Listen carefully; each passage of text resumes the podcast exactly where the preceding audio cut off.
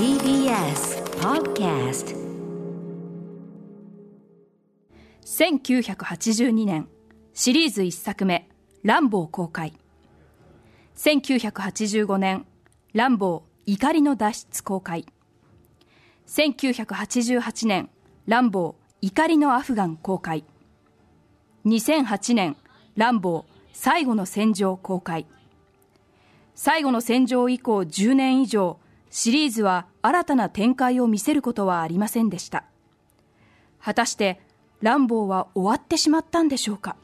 何も終わってねえ。何も。乱暴は続いてるんだ。今でも。狭間道夫さんのねスタローンにちょっとオマージュを捧げつつという感じでございます。その通りランボーは終わっちゃいなかった。ということで今日はこんな特集です。ランボーラストブラッド公開直前記念ランボー怒りの一人総選挙祭りフィーチャリング春日大地寺澤ホーク。えーということでついに明日26日金曜日、えー皆さんご存知シルベスター・スタローンのロッキーに並ぶ当たり役、えー最強の男ランボーが大暴れするシリーズ。ていうかスタローンはロッキーとランボーとあとね、まあ、あのエクスペンダブルズもあるしあとまああのね、大脱走あの大脱出シリーズのあの感じの悪いねあの会社の社長もあるし当たり役がもうあってね続けてやってるシリーズ役が本当多すぎるんですけど特にやっぱり2大トップといえばロッキーに並ぶ当たり役最強の男ランボーですね。ジョン・ランボー大暴れするシリーズの最新作「ランボーラストブラッド」が公開となります。その公開を記念してランボーシリーズを振り返りその魅力を番組おなじみの一人総選挙形式で語らっていくという特集です。ということで改めましてこんばんは。ライムスター歌丸です。木曜パートナーのうないりさです。早速ですがゲストのご紹介です、えー独自の視点から語ってくださるのはまずは一人総選挙企画には欠かせません。やはり選挙に強い男というではこの男でございます。映画ライター寺澤ホークさん。そして、えースタローンの魅力を語るならこの人やっぱりねスタローンといえば一加減ありますから、えーこの人を呼ばないわけにはいかない、えー時代劇研究家の春日大一さんです。お二人ともよろしくお願いします。あどうもよろしくお願いいたします。どうもはい、よろしくお願いします。よろしくお願いしますな 関係ない全然シュワちゃんじゃない、うんはいナウじゃない。えーということで、あのよろしくお願いします。お二人実はよろしくお願いします。あのはい春日さんと寺澤さんは実はめ、あの直接の面識っていうのは実はない？そうなんですよねあの初鏡ですね。ねえ、いや意外にも感じるのもありますけどね。どうもどうもよろしくお願いしまあよろしくお願いします。はじめまして、どうも。す。やっぱりね、どうもやっぱスタローン企画のだと春日先生呼ばないわけにはいかないというのがありますから。いえいえいえ。はい、よろしくお願いします。まあ、さかはい春日さんバッチリね、ランボー T シャツを着ていただいて。あ、あのキャップもちゃんと後ろあの逆さに被ってます。あちゃんとランボーキャップを被っていただいてはあのあ、はい。オーバーザトップ。オーバーザトップモードで。はい。今日はちょっとうないさんもね、ラストブラッド T シャツとね、ラスもらったんですうん、ラストブラッド、ラストブラッドタオルで決めてますからこね。れ着て映画見に行こ 好きなんだなーっていうね。うもう割れちゃいますね。うん。さあということでランボーシリーズ一応概要を押さえておきたいということで、えー、うないさんからランボーシリーズ説明お願いします。はい、えーランボーシリーズは1982年公開の一作目「ランボー現代ファーストブラッド」から続くシルベスタ・スタローン主演のアクションサーガです。デイビッド・マレルの小説「一人だけの軍隊」の映画化作品で社会から孤立したベトナム機関兵スタローン演じるジョン・ランボーと貢献力らとの戦いを通してベトナム戦争によって負ったアメリカの傷などを描く社会派作品としての側面も持ちこれまで4作品が公開されています。そして日本では明日最新作の「ランボーラストブラッド」が公開されます。はい。ということで、えーこの番組ではですねホークさんにはまあ主にね、えーターミネーターまあもろもろの総選挙企画には必ずね、寺澤ホークさん来ていただくというね、なんでだよってところもありますけど 選挙に強い男寺澤さんと,、えー、と春日さんはもちろん時代劇あの入門特集などでお世話についこの間もねお世話になったばかりなんですけど、はい。えーでもまあもちろんそれぞれスタローンそしてまあ乱暴シリーズというには思い入れ終わりだと思うんですけども、えー、とじゃあまずは、えー、とホークさんにとってはい。えーとまあ、乱暴シリーズあるいはそのスタローンの魅力というのはどういうあたりですか？やっぱりね、どうでしょうかね、ランボーはね、やっぱり一回ランボー3、ね、うん。ランボー怒りのアフガンで一旦終わってますんでうんうんうね。ん。で、まあ怒りのアフガンで割とこう、まだ僕も若かったですけど、うんうん。意外とちょっと辛い思いを若干しまして。はいはい。うんでもまあその後ですよね、うん。やっぱ最後の戦場という、ね4作目がすこれがうん。もうちょっとね生涯ベスト級のですね、はい。これはもう最高な作品ですね。ね素晴らしかったですねやっぱり4作目ね。うんうんうん。でまあそれを受けての今回ですから。ね、ラストブラッドについてもちょっと後ほどもちょろりと話したいとは思うんですが。え最初にあの見たのはどれですかじゃあ？僕はねあの第一作を82年にあリアルタイムでリアルタイムで、うんあの本当は E- E.T. が見たかったんですけど、え劇場が満員だったんえで、はいはいあの親父に連れて行かれたのが初めてでしたね、ET がへー。ET がいっぱいで仕方なく入った食人族とか ET がいっぱいで仕方なく入ったランボーこういうのがね、やっぱり人生を変えるっていうのありますとよね。思うんですよね。はい、うん。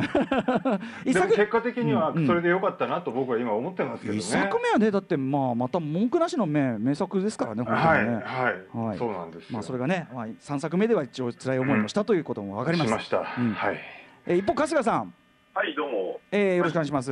お願いします。うん、あの春日さん最初にご覧になったランボーはどれですか？僕ね、えーっとね、劇場で見たのがね、うんあの、かわいそうなことに光のアフガンかあらなんですよ。な辛い思いをから最初に。まあ、最初に生まれて初めて見たのは、あの、もちろん一作目からで、当時レンタルビデオです。かね。はい。あの、僕、スタローンにハマったのが、はいあの、ロッキー4からなんですよ。うん、世代的に。うんうん。あの、結構かわいそうな僕らの世代ってあって、うんうんうんあの、スター・ウォーズはジェダイの復讐からだったりとか、なるほどねドラッグはサンダーノーブだったりっていう、大体、大体そこと最初の、あの、スタートっていう年代なので、で、まあ、スタローンロッキー4から好きになって入って、そこからランボーの1作目、2作目をあのビデオで見たんですうんけど、うん僕にとって結構ランボーって重要な存在うんで、うん。当時小学校4年生だったんですけうんど、上級生からすとか教師からすごいいじめられてたんですよ。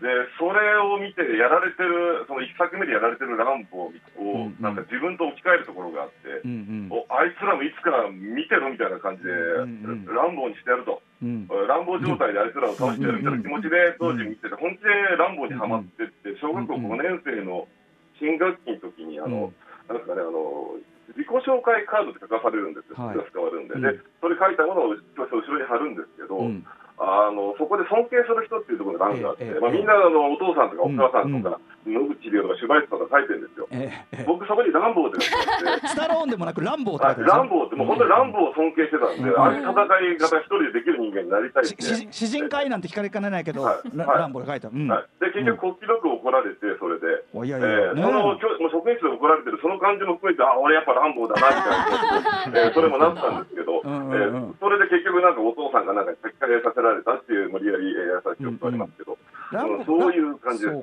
でも確かにはい。ランボーね、あの基本的にはあの、え自分からこう率先して暴力を振るうというよりは、うんねうん。最初すごい理不尽なわひどい目にあってで我慢に我慢を重ねて、はい。もう仕方ないっつってやるってとこもありますからね。そうなんです。人気映画の鶴田講師と同じような感じで、そうそういうのに惹かれるところありますよね。うん、じなはい。時代劇イズムと全然通じるところもありますよね。そうですよね。ん。はい。はい、えーあとね、あのこれ我々はちょっとね、あの今日、はい。あの総選挙の中でも出てくると思いますけど、対世間的な乱暴イメージっていうか、まあスタローンイメージでもあるけど、まあ、はい。あのい一種ね、まあもちろんその怒りのアフガンぐらいの時期のイメージもあるかもしれないけど、まあ、うん。ちょっとさ舐められ舐められるステレオタイプなイメージでもあるじゃないですか、うん。乱暴って。ね、うん。でもそれに対して、まあ、例えばあのシリーズ4作あ 5, 5作ね今回で5作ありますけど結構それぞれ立ち位置が違うっていうか特に1作目なんか全然アメリカンニューシネマっていうかうん。はいはいはいねはい、全然そういう匂いもある1作だったりでよく知らない人に限って1作目ちゃんと見てない可能性もあったりとか。そうそうそうそう、うん。ね、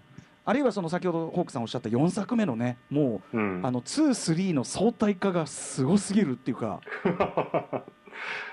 あの23で振るった暴力をリ完全にそのリアル表現になると完全にただのスプラッターホラーになるみたいな、うんでもやっぱ映画史的にすごく僕はあれ映画史の賛美を極めるバイオレンス表現で見たらトップ級だと思うんですけどね、いや間違いないですね。間違いない、うん。うん。でもそれがすごくメッセージもつながってて本当いい映画ですよね4作目もね。はい。はい。ちなみに、えっと、お二人は、えっと、ラストブラッド、まあ明日からせ、ね、劇場では広く公開されますけど、ご覧にはなってるんですか？あ、見てます。はい。はい。ホークさんも見てる、はい。うん、ちょっとこうざっくりこう差し支えない範囲でいかがだったかも伺っていいですか、ホークさん、まずは。いやーびっくりしましたびっくり、うん。うん、ものすごくびっくり。ものすごくびっくり、はい。でもこれ僕昨年もう見て、えもう我我慢できずに輸入して、ええはい、であの映画秘宝のベスト10にはもう入れてまあすから。そうですか、そうか、じゃあもうはい。評価はもちろんしているのは前提としてってこあもちろんです。とですよね。うん。はいはい。そうですよね。日本公開なかなか決まらなくて僕も実はあの我慢しきれなくて輸入取り寄せはいはいはい。ちゃった口なんですけど、まあそういう意味ではしね、まあびっくりはとにかくし確かにしますよね。はい。うん。びっくりする。おーん。びっくりしますよいろんな意味で。ちょっとね、うん、なんて言うんですかね。これおいおいお話ししたいんですええけどね、ええねえ。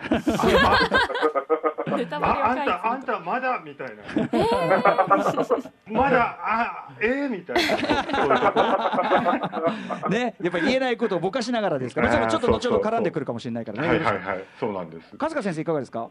そうですね、ななどう言えばいいのかな、チャールズ・ブロンソンの後継者が現れたというかですね、ほうほうほう、えーそういうイメージを抱いて、なんか、ラストブラッドシリーズがこれから始まっていくような予感を、あのー確かに今までのランボーと違うのはアメリカ国内だし、うん。うんうんね、メインあメインとかクライマックスはね、えーちょっと、まあ、自警団的な感じというか、はい。もうありですから、はいはい。なんかすごくチャールズ・ブロンソンのロサンゼルスとか、うんうん。あっちに近い雰囲気っていうのをものすごく感じるものがあったので、うんうんうんうん。なんかちょうど同じくらいの年齢の時にチャールズ・ブロンソンもああいうんうんう作品とやるようになったので、ねああそうか。だからスタローンが意外とそこのところにずっと入って今後来るんじゃないかなというような感じをうんうんうん。する、だからスタローンの今後の未来を予感させるあ作品でもあったかなという気が。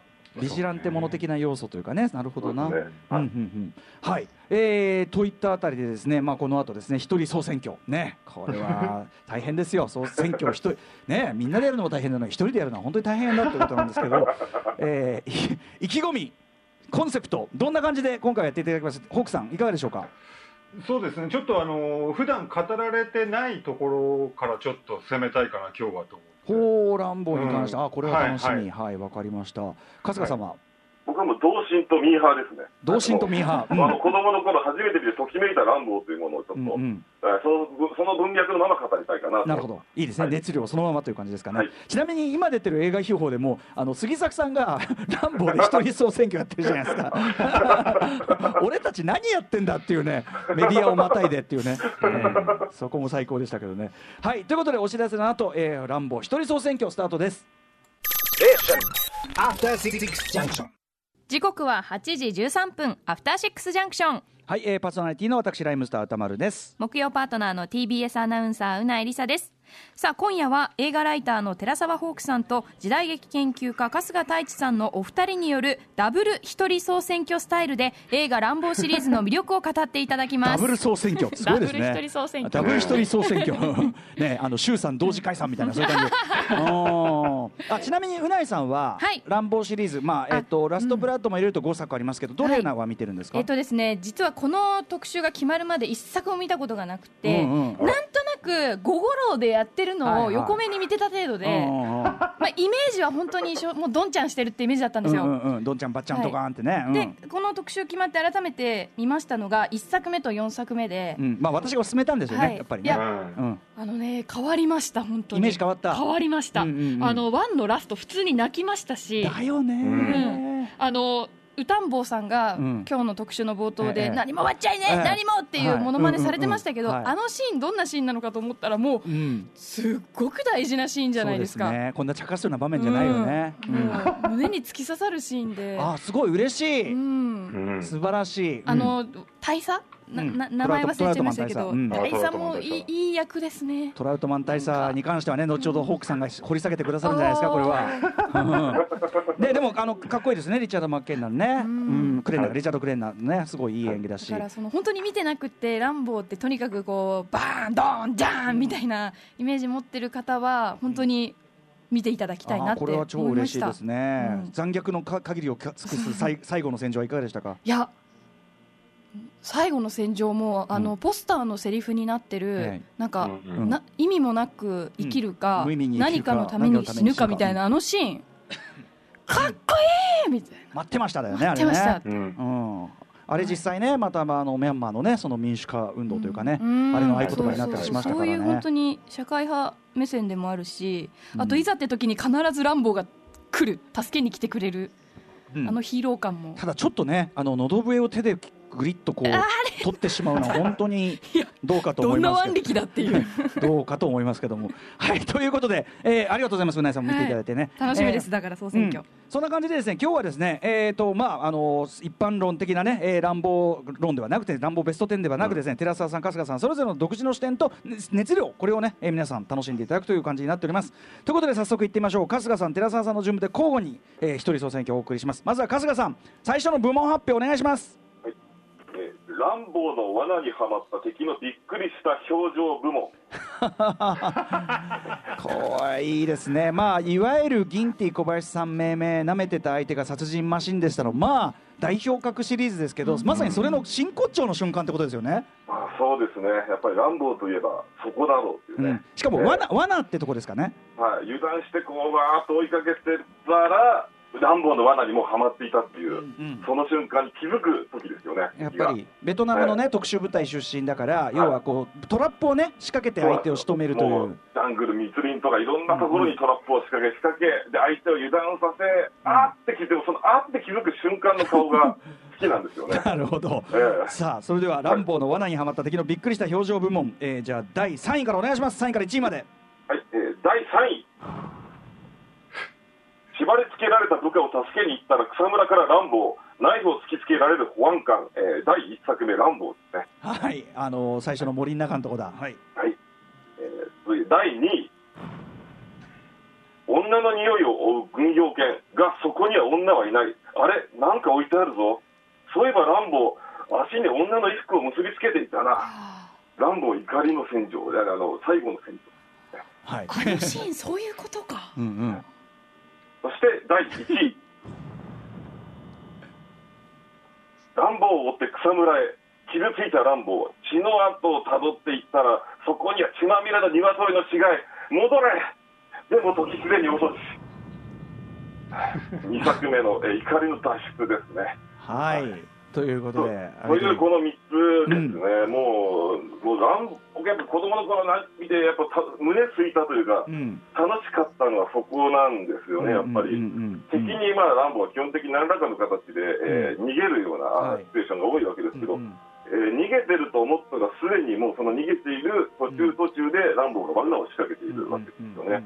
でそこにまあ追いかけてきた敵がどんどん罠にはまってやられていく。そしてびっくりとした表情があるわけですけど、うんうん、これをやっぱりランボーの一番こうミーハーに楽しむ時の入り口としてはいいのかなというので、えこのこの3つの中でもこの3つを特に選ばせてもらった感じなん。ですけどね、確かにその一番カタルシスが最初に爆発する瞬間というかその例えば1作目のその森の場面とか、ね、警察たちは完全にただのもうあのチンピラっていうかねヒッピーだと思ってるから。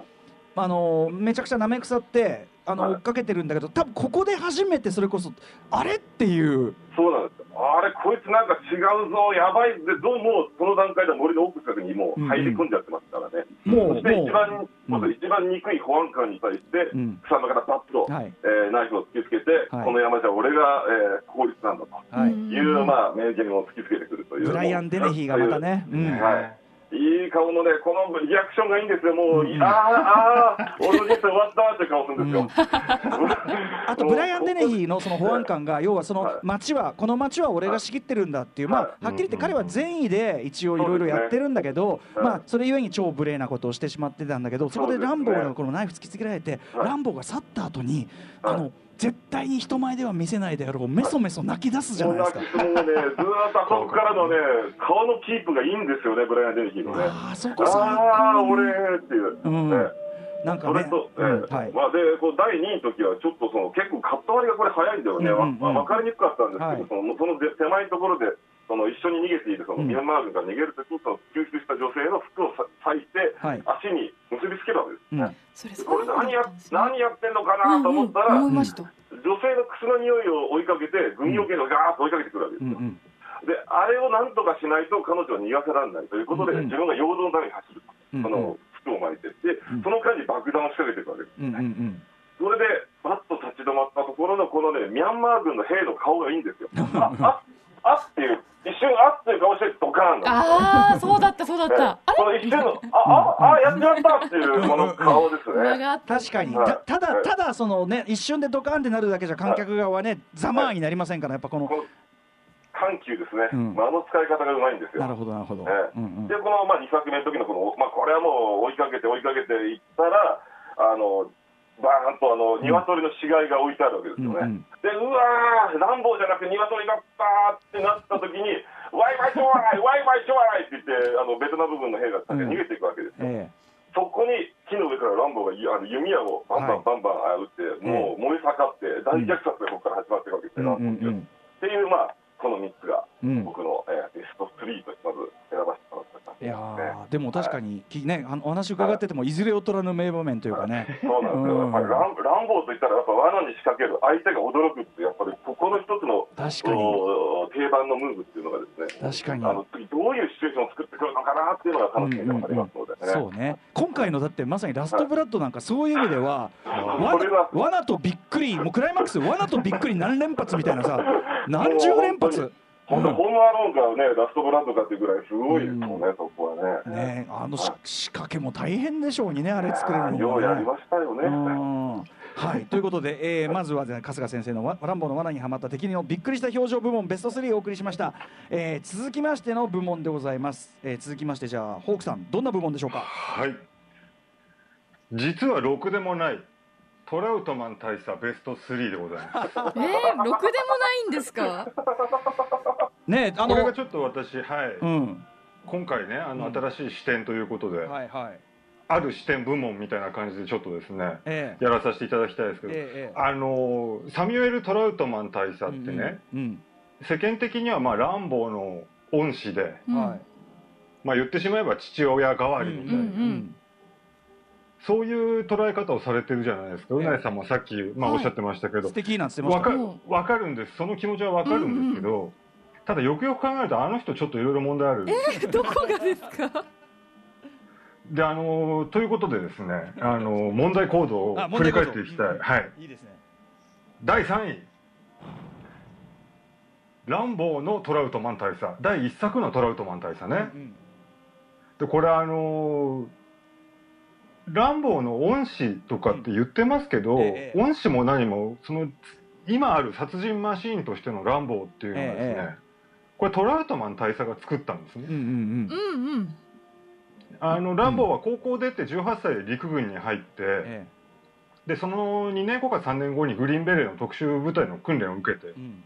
ですね、であのトラウトマン大佐の部下になるわけですよ、うん。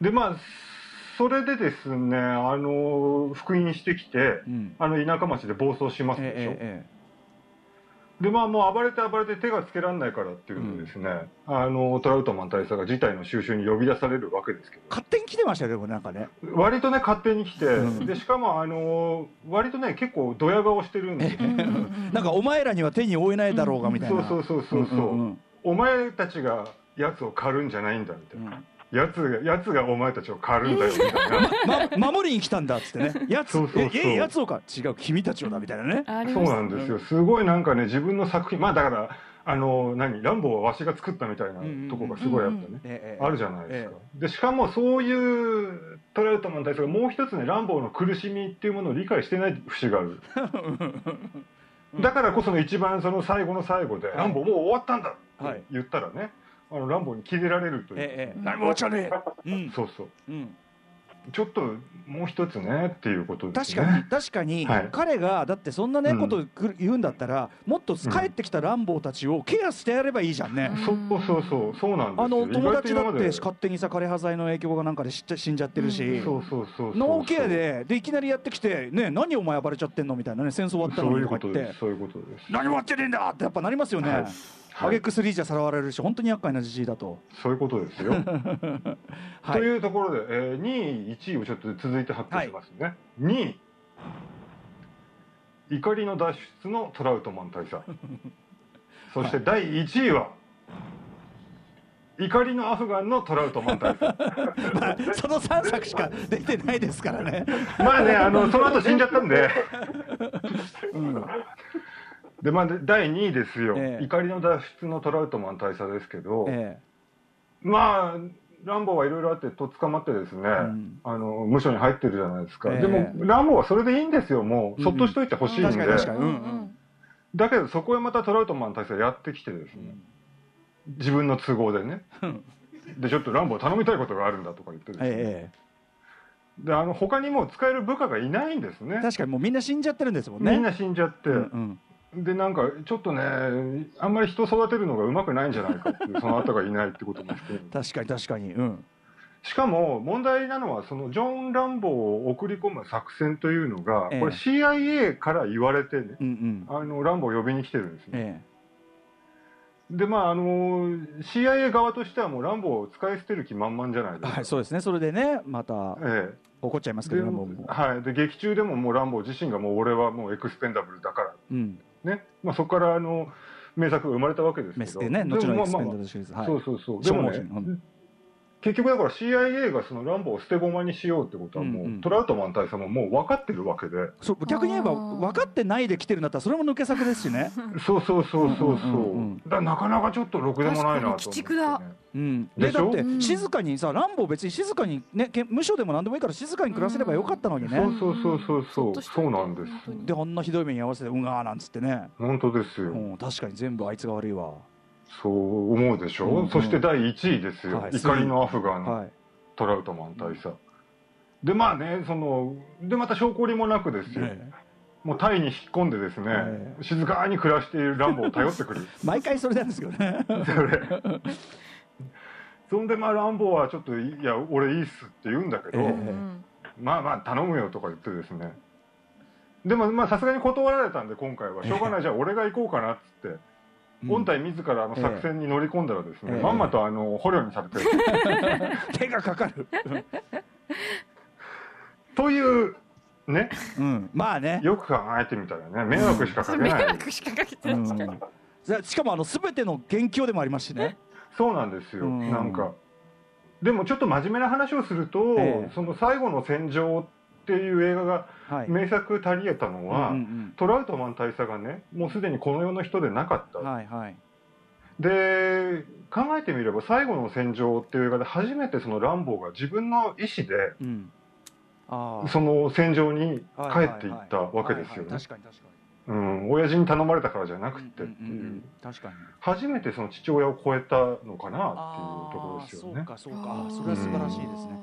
あのあの最後の戦場の中の彼のあのランボーの悪夢シーンで一瞬一作目ので使われる一作目の本当の最初のエンディング要するにあのトラウトマンええが実はランボーを殺して終わるはずだったんですよ。そうですよね。うんであのでもそれって結構綺麗な終わり方なんだけど試写でそれやったらあまりにもかわいそうだっていうあれになってあの今のエンディングになったんだけどだから、ね、そういう意味でも、まあ、要は対トラウトマンって、ね、どうするかっていう、ね、ちょっとこのお話っていうところで一作目で決定がつかなかったならその今おっしゃるように確かに乗り越えるのはその4作目の、ね、いなくなってからっていうのは納得です、そうなんでございまあすよ。意外とうん深い話でしたこれは。はい、はい。なのでみんなちょっと時々はトラウトマン大佐のことを思い出してあげてください。はい。さあ続きまして、えー、春日先生行ってみましょう。はい。はい、マ曲のサビ「チャラチャンチャン」が盛り上がる瞬間部門でございますね。春日先生でも、はいチャチャラチャンチャンがなり鳴ってるってことはそれは盛り上がる場面に決まってるんじゃないですか？はい、いやこれが今なんかこう「チャチャンチャンチャン」っていうのが、ええあのここ一番でかかるんですよ、ランシリーズって。でこれがね、うんバシッとはまって盛り上がると時にもうなんかたまらなくうん。かっこよくてやっぱねランボーってアクション言うまでもまず前提として、うんうん。まずもしまだねランボーご覧になってない人がいたら、うんどうしてもこう皆さん見ていく中で真面目な映画として語る部分ってもちろんあるし、うんうん。それは大事なんですけど、えまずやっぱりアクション映画としてものすごく面白いっていうね、えうん。うんえーところでそれはやっぱ音楽と演出がバシッとぶつかった時の爽快感っていうのはものすごくあると思うんですよ。うんうん。でそこが最も爆発する瞬間がこのチャラチャンチャンだと。うんいうところでその一番いいチャラチャンチャンをチャラチャンチャン。3つちょっとね言おうかなと思って、はい、じゃあいきますかはいねお願いします。はい、えー第3位、えー軍用トラックで捜査線を強行突破。1作目「ランボー」うんうん。えー第2位。コロ救出救出のためヘリから収容所に降りた。ランボー怒りの脱出、うん。えーそして第1位。警察署から脱走してバイクに乗り込んだ時ランボー1作目でございます。ああなるほど。これね、そうなんですよ、これ、やっぱランボーって基本的にはその、まあ、絶えずひどい目にあり、理不尽な目に耐えに耐えて、まあ、爆発していくっていう戦い方をする人なわけですけど、その時にこう、何かこう、初めてうん。抑えたので跳ねるんです。うんうんうんその跳ねる瞬間に大体このチャラチャンチャンがなってこうランボーと一緒にこっちもさっと開けた気がするんですよ。映像的にもそうなんですけどそこの瞬間がねバシッと決まった特にこの3つで。あの怒りのアフガノはこれを連発しすぎて ちょっとやめてくれってくらいなんかよくわからないその現地の部族のあの 変変な大会の時ですら流れるってそこまでやらないっていうところがあるんですちょっと乱発しすぎた、うん。そうですこのね特に3つはあので3つともに共通するのは全部、あの敵の敵とかいろんな人の乗り物を盗んで、えーうん飛ぶんですよね。自分はやっぱ始まってる人なんでもともと。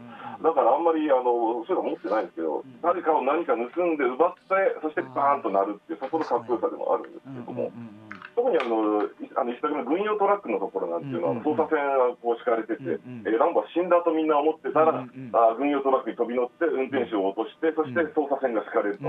でそれをダーンと、まあ、強行突破していくところ、まあ、よく日曜洋劇場の CM でもね、はい。流れてくる、はい。まあ、一作目の大卒シーンだったりとか、まあ、2作目のこの、まあ、軍用ヘリで降り立つところも、まあうん、要するに2作目というのは、捕虜の写真だけ撮ってこいってうん。命じられるわけですけども、ランボはいや、そうじゃないと。やっぱり助けないといけないんだっていうことで、まあ、ヘリをあいあのソ連のヘリを奪って飛び立つわけですけど、うんうん。本当はそのそのまんま、うん。あーマード君のところにいてマード君を倒しに行けばいいんですけど、うんうん。引きあの収容量を引き返すんですね、うんうんうん。そしてそのヘリに捕まっているそのベトナムに捕虜たちを乗せてるわけですけど、はい。降り立った瞬間にチャラチャラチャラが流れるんですよ。あーランボー戻ってきたよっていう、ね、形で、それはもうあの、うん。捕虜たち側の気持ちですよね、ランボーありがとうっていう気持ちのこのチャラチャラチャラでございます。で、最後のこの1位は、そのまあ、ほあの保安官にまあ捕まって、まあ、リンあのリンチにあって、はい。それでまあランボーがあの兵士としての感覚を取り戻し、うん。えー逃げるっていう時ですね、この逃げるところで、そのまあ、警察署がバーンと出たところに流れるんですよ。ね。はいはい。そして走ってきたバイクをまあうん奪って、えー逃走する。うんうんここでまあこの音楽が流れて、うんうん初めてランボーが自らアクションに転じるとですね、そういう意味では。うんうん。そして逃げていくということで、うんうんまあ、この辺のランボーのある種の解放感というものとともにこの音楽が使われるという。そうか。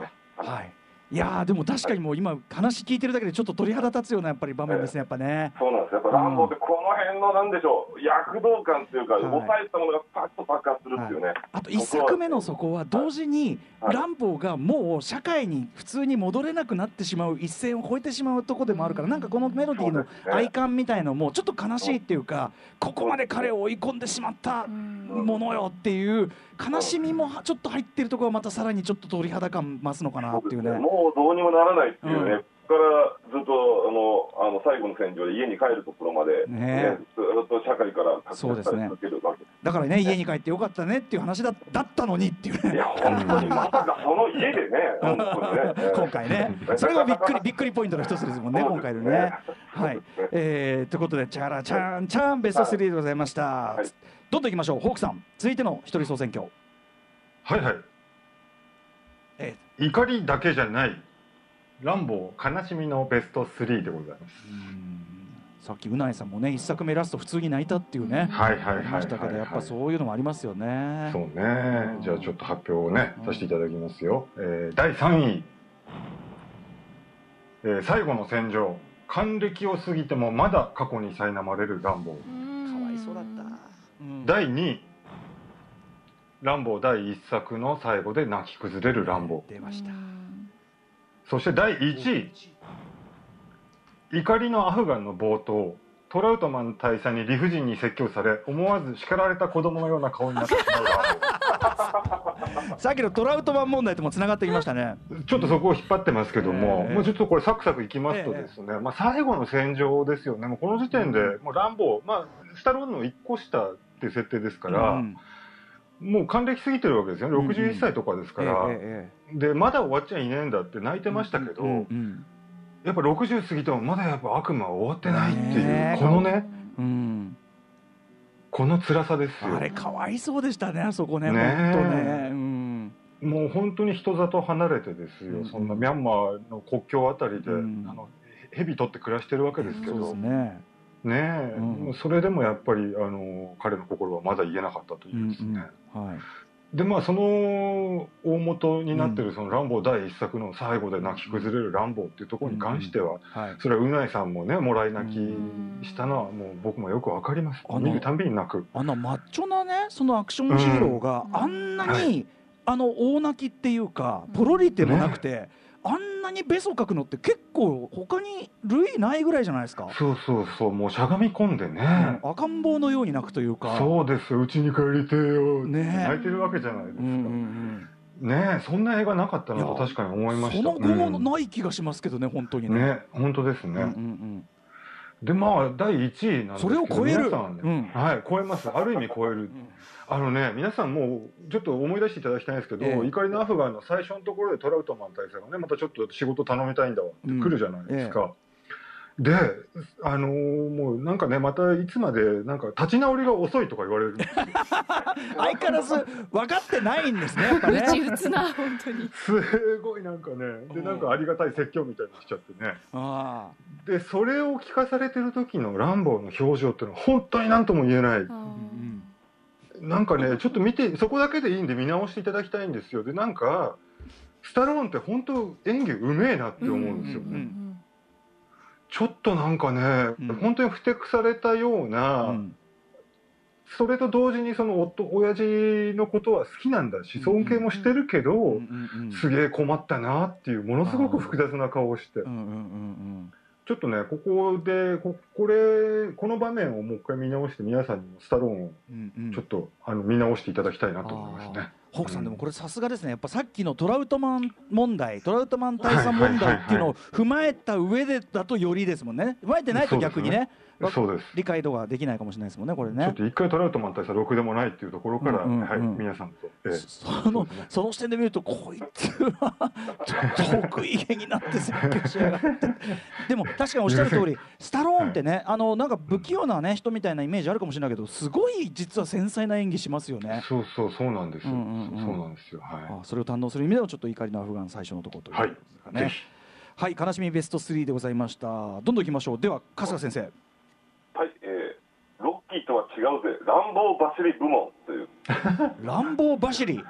そうですね、あのーまさにね、スタローンの演技のうまさっていうものを感じられる、少し、まあ、これ、ディテールになっちゃうんですけど、うん。あのスタローンって基本的に映画の中で走ることすごく多いんですよ。うんうん。で、まあ、特にロロッキー有名ですけど、はい。ロッキーの走り方ってあのちょっと不格好というか速速そうに見えないんですよね、あのうんうん。うんちょっと顎が上がって後ろ重心気味に走ってももを上げすぎてたりっていうあのオーバーモーションで、えー走るのがあって僕は子供の頃その走り方真似してものすごく足が遅かったっていうのは ああるんですけど遅かった。うん。それランボーってグリーンベレーなんですよはいはい。あの走り方しちゃダメなんですねなるほどなるほど。でもスタローンってロックアップでもあの走り方してるんですようんうん。なんだけどランボーの時はちゃんとしてるという話をちょっと他の役とは違う走り方をちゃんとしてる。うんうんはい。ということで、えー第3位からいきますね。はい。第3位。敵を誘導して罠を仕掛けるために密林を駆け抜けるランボー、えーランボー最後の戦闘ですね。そして第2位。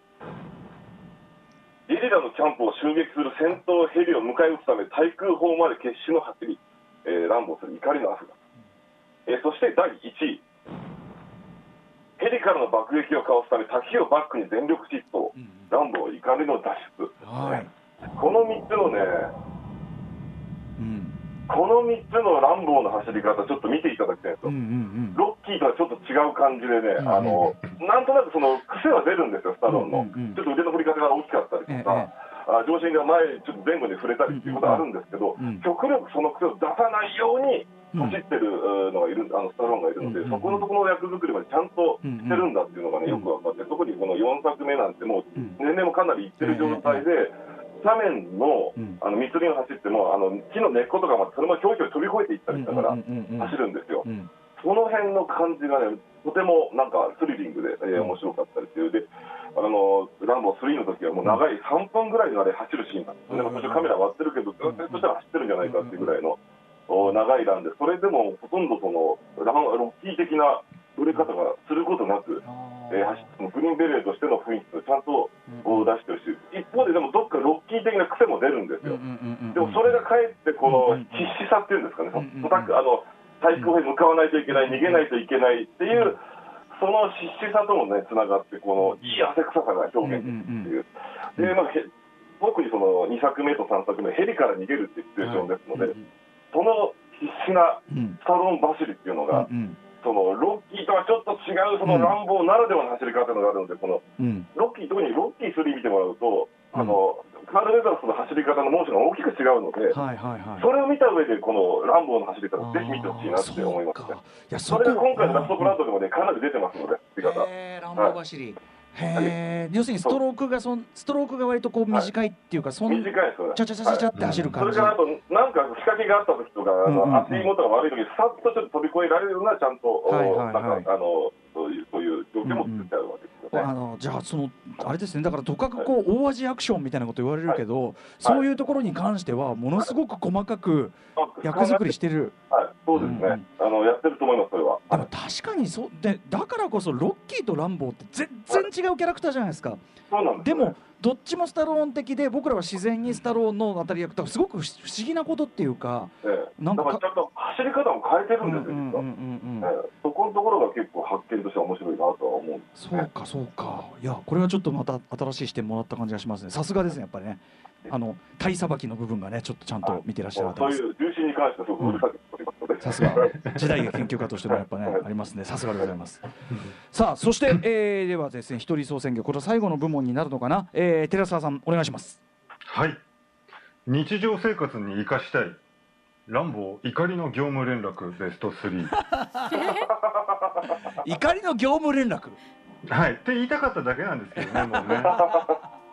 割とあのビジネスマンの皆さんもええ。割と使っていけるんじゃないかっていうボキャブラリーが揃ってますんで、ええーまず辞典からですね、うん辞典。えー紹介します。辞典。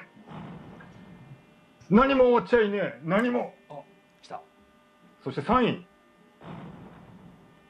位命をもらいに行くぜ。2位お前の悪夢さ。そして第1位。無駄に生きるか何かのために死ぬかお前が決めろ。あー来ました。さはい。あ何がどう業務連絡なんだか分かりませんけど。使いどころ。ええ。なか。まああのねやっぱりだけどあのね仕事なんか毎日してますとですよ。やっぱり仕事とか全然終わんないじゃないですか。うんそういう時に何も終わっちゃいない 何も。そこですか？そ愚痴じゃないですか何もしたそして、ねはい。何もだ。そして泣き崩れるというですね。やっぱブラック企業でも確かにブラック企業ね。あれですよ。でもう疲れ果てて、うん。もう生も子も尽き果てたって、はいで、上司上司とか先輩がねもうなんだおうん。前そんな根性ない。俺なんかももう終わっちゃってるよなんつってね。みんな終わっちゃってるよなんつったらね。そうそうそう。何も終わっちゃねえんだ。っつってね。そうな開き直ってるようにしか思えないうん。そでそこからの第3位ですよね。やっぱり命をもらいに行くぜっていう。これはねやっぱりもうねそんな会社そんな会社もうやめちゃおうってう。んうん。ね。だからあれですのね上司に電話入れてね。うん。ずるいずるい上司ずるい先輩とかにそう命もらいに行くぜ。そうそうそう。つやっぱ2のねもうやめる覚悟ありきで、うんそういうことです。いやでもで、うん。あのいきなりそう電話をかけてからの第2位お前の悪夢さですよ。だから、もしもしお前お前誰だ？って言われたらお前の悪夢さかっこいいお名前お名前頂戴してよろしいですか？って言われたらお前の悪夢さきょとんとするわもう会話が成り立たないねああってでも確かにああお前あの悪夢のように使えないバイトなっていうね。それもあるかもしれないですけどね。うんはいはい。ねそう仕方ありませんね。ええそしてでもまあ1位は、第第うん。そう第1位無駄にし生きるか何かのために死ぬかお前が決めろってこれはもうね毎朝やっぱり自分にそう言い聞かせて確かに仕事に向かう、うん。確かに確かに。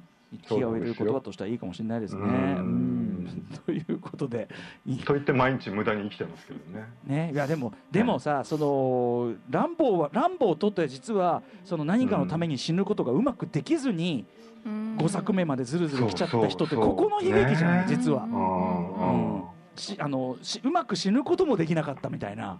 はいはい。だだって強すぎて殺せないし。ね。えそうね。本人的にはいつでもいいやみたいな感じがあるのかもしれないけどなかなかそうもいかないみたいな。ゆえにこう最後の戦場で僕はやっぱね、はい。誰もが認めるようにやっぱ最後の戦場見事に終わってたはずなんですよ。うん。完璧なエンディングじゃないですかその乱暴が。家に帰るっていうね。うん。ところがですもんね今回ね。ねね本当ですよね。ちょっとだからそういう意味では新たなまたなんていうのか終わらない地獄がまた始まってしまったというか、そんな感じもあるし。ね。うんちょっと悲しい悲しい気持ちにもなってくるね相変わらずシリーズでありますけど。